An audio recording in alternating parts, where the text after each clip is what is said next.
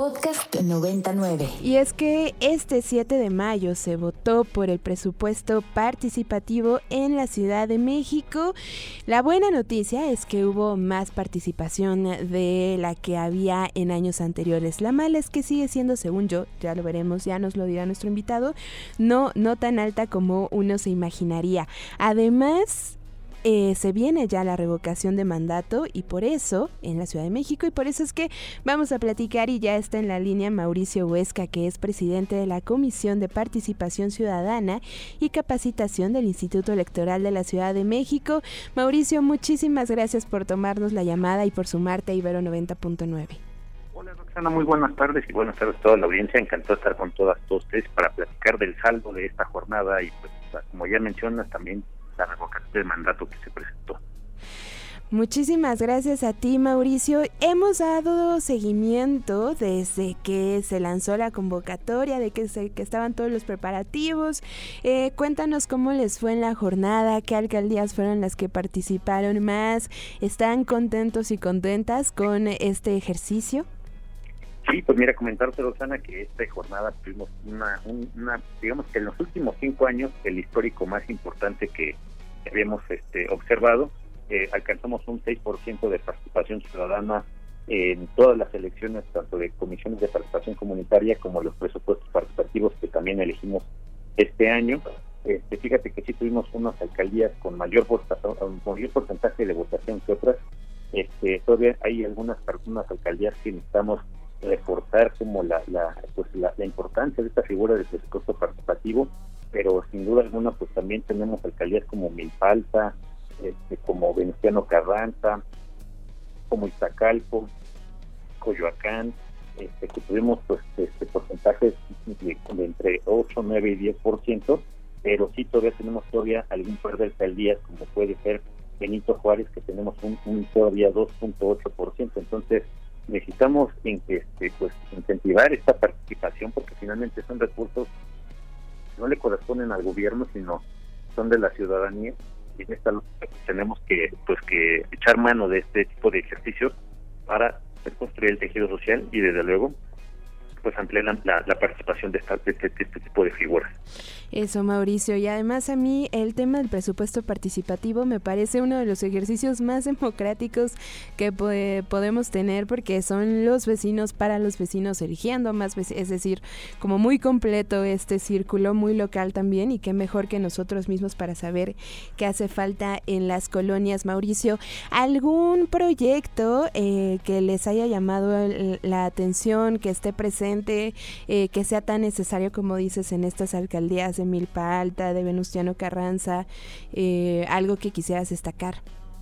Pues mira, destacar que quizá, este, Rosana, que en esta jornada consultiva, eh, pues tuvimos un proyecto, bueno, dos proyectos muy importantes y que me parece que incluso históricos, en los cuales este, de los 22 mil proyectos que fueron a consulta, pues algunos de ellos fueron presentados por niñas, niños, adolescentes y algunos otros por primera vez de personas eh, prisión preventiva que desde, pues digamos, desde el centro de, de, reclusión en el que se encuentran pudieron presentar proyectos para sus colonias y pues muchos de estos proyectos tenían que ver con temas justamente de seguridad, temas de mejores condiciones de vida para que niños, niñas, adolescentes pudieran participar y pues también proyectos de niñas y niños en los cuales en todas las alcaldías pues demandan mayores espacios públicos, espacios de áreas recreativas, áreas verdes, este, actividades lúdicas, pues son proyectos muy interesantes que también las niñas niños pues están exigiendo a esta ciudad.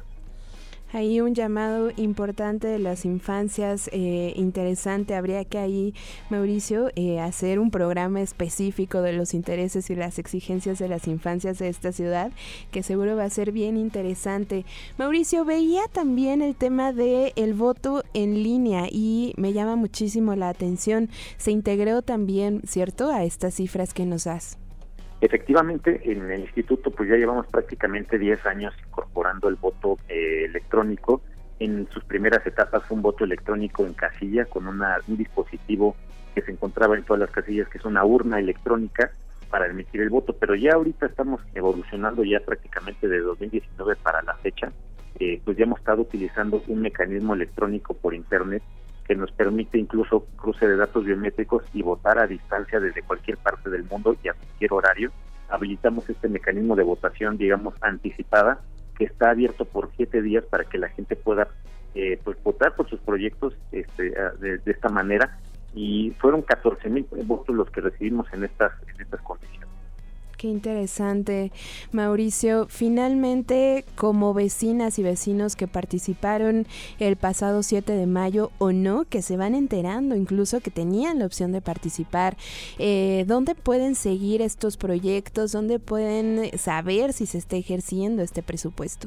Claro que sí, pues mira, ya tenemos habilitada en la plataforma digital del sitio ism.mx pues ya la totalidad de resultados para que puedan ver colonia por colonia cuáles son los proyectos votados, cuál es el proyecto que ganó, para que a partir del segundo semestre de este año, pues ya las alcaldías empiecen con los procesos de adjudicación, de licitación, y pues ya prácticamente a partir de ello, pues también la ciudadanía empieza a ver pues, los cambios en, en las colonias en las que viven a partir de los proyectos que hayan ganado.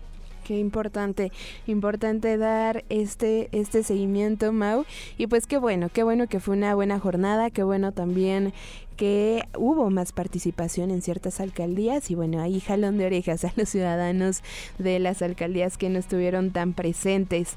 Eh, me parece también, Mauricio, que fue esta semana, ayer, antier, que terminó ya el plazo para solicitar la revocación de mandato en las alcaldías. Efectivamente, tuvimos prácticamente desde abril y hasta el 8 de mayo, todo abril y hasta el 8 de mayo, la posibilidad de que las personas que habitan en nuestra ciudad pudieran presentar pues una este, firmas de apoyo, digamos de apoyo de todas sus vecinas, vecinos para poder hacer la solicitud de revocación de mandato, que es un derecho pues nuevo en nuestra en nuestra legislación eh, y que sería la primera vez de, proceder, sería la primera vez que se ejerce este tipo de derechos eh, eh, para poder remover a una persona que pues por alguna situación no cumpla las expectativas de las personas que eligieron y votaron por esta persona. Y en esta ocasión, el 8 de mayo, que fue el lunes pasado, recibimos ya tres solicitudes de revocación, en las cuales una, dos de ellas tienen que ver con la alcaldía de Xochimilco, son grupos distintos que de vecinas y vecinos que presentaron dos solicitudes, y una más en Miguel Hidalgo, que también presentaron este, firmas de apoyo. Entonces, ahorita estamos en el proceso de, pues de, verificación de las firmas, en las cuales en una primera etapa veremos si se tratan del número de firmas necesarios para que se den una idea también nuestros radioescuchas necesitarían cerca de 35 mil firmas de apoyos en cada alcaldía para poder iniciar el procedimiento de revocatoria de mandato y en cuyo caso de ser procedente la jornada de revocatoria de mandato también sería a través de voto libre secreto y directo en casillas instalaríamos en las alcaldías y se llevaría a cabo el próximo domingo 27 de agosto de proceder este, estas solicitudes. Mauricio, de esto que nos dices tengo un par de preguntas. La primera, mm, ¿qué pasó o saber si recibieron solicitud de la alcaldía de Cuauhtémoc? Porque por acá eh, habíamos platicado con algunos vecinos que justamente estaban, nos decían que iban a presentar la solicitud. Efectivamente, sí, Roxana, presentaron una solicitud la semana, en semanas pasadas presentaron una solicitud, pero nada más fue el puro planteamiento de solicitud de revocación de mandato, se les requirió porque no acompañaron ni una firma de apoyo, entonces se les comentó que necesitarían reunir el 10% de las firmas de apoyo. El instituto dotó de tanto formatos físicos como de aplicación eh, móvil por internet para que pudieran hacer este ejercicio, pero venció el plazo y no no desahogaron la, la atención de, de, acompañar las firmas de apoyo y por tanto pues se, se declaró digamos este, pues inviable la, la solicitud. De acuerdo, ahí importante aclarar y por supuesto retomar, Mauricio, muchas gracias. Y lo otro es que nos dice, se necesitan 35 mil firmas de parte de, de, los habitantes de cada alcaldía. ¿Cómo se define este número? Ya sé que es una pregunta súper técnica, pero me llama la atención, eh, las alcaldías no tienen el mismo número de habitantes. Sí, efectivamente, o sea, usted este número de 35 mil porque más ah, o menos la densidad poblacional que tiene pues, Xochimilco y Miguel Hidalgo son similares, este, deben estar rondar entre los 33 mil y 35 mil. Pero que eh, en respuesta a tu a tu a tu pregunta, Rosana, efectivamente cada alcaldía tiene que presentar el 10% del listado nominal de las personas que viven en esa alcaldía. Claro que si nos vamos a alcaldías como como este eh, perdóname como Gustavo Madero o como Iztapalapa, pues sí, el ese 10% involucra muchas más firmas de las 35 mil. Ah, ok, ok, ok. Perfecto, Mauricio. Y finalmente, no sé si eh, más de uno se esté preguntando allá afuera, porque ya nos llegó la, la pregunta en nuestras redes sociales, pero em, ¿no bastaría más bien con que sea un proceso democrático más el tema de la revocación? ¿O por qué se tiene que hacer solo cuando los ciudadanos meten la solicitud? Bueno, es que el tema de la revocación de mandato, como al ser un, derecho ciudadano y que finalmente se combina con la con el tema también de la reelección, pues este finalmente son derechos que tiene la ciudadanía, en, pero en el de la reelección básicamente pues queda a cargo del, del servidor público que quiera volver a postularse y por tanto el ciudadano pues también tiene que tener un mecanismo a su favor también para en caso de que haga un trabajo deficiente pues poderlo presentar en cuyo caso en todos los, cargos de elección popular se puede presentar esta revocatoria de mandato, es decir, no solamente alcaldes y alcaldesas, sino también jefatura de gobierno, también diputaciones, pero todas estas se presentan una vez de que se cumpla la mitad de la gestión de la persona que fue electa popularmente. Una vez llegada a la mitad, entonces se puede solicitar la revocatoria de mandato. Perfecto, nos quedó clarísimo Mauricio, ya te vamos a dejar ir, nada más recuérdanos entonces en dónde podemos estar pendientes de la revocación de mandato, del presupuesto participativo, darle seguimiento también a las fechas como la del 27 de agosto. Con mucho gusto Rosana, fíjense que pueden meterse al portal ism.mx y pues si tienen dudas en concretas, pues bueno, ahí estamos en las redes sociales de Facebook, Twitter e Instagram con el arroba eh, ISM y también a mí me pueden encontrar en Twitter para cualquier consulta en, con el arroba Mauricio Huesca. Clarísimo cada uno de los puntos y te agradecemos muchísimo desde Ibero 90.9. Muchas gracias, Rosana. Quedo a sus órdenes y les mando un todo saludo a todas las compañías, compañeras de producción y desde luego a, tu, a toda tu audiencia. Muchísimas gracias, Mauricio. Es Mauricio Huesca, presidente de la Comisión de Participación Ciudadana y Capacitación del Instituto Electoral de la Ciudad de México.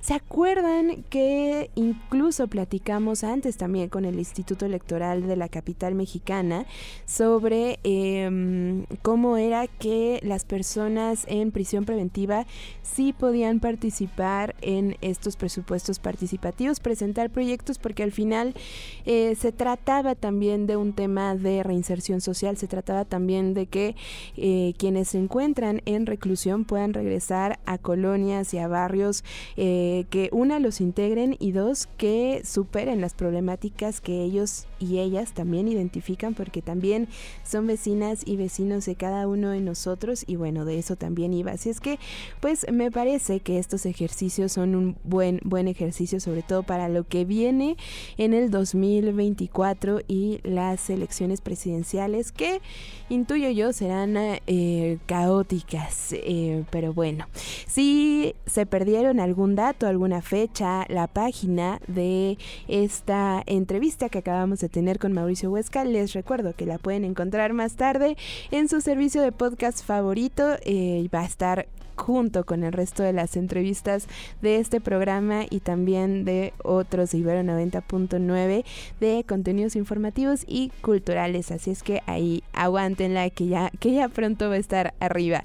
En fin, si les parece, vamos a ver qué está pasando en el mundo. Como cada miércoles está a cargo el resumen internacional de la Dolce Vele. The fake news. Fake news. Agarra tu basurita, compadre contenidos como este, descarga nuestra aplicación disponible para Android y iOS o visita ibero909.fm.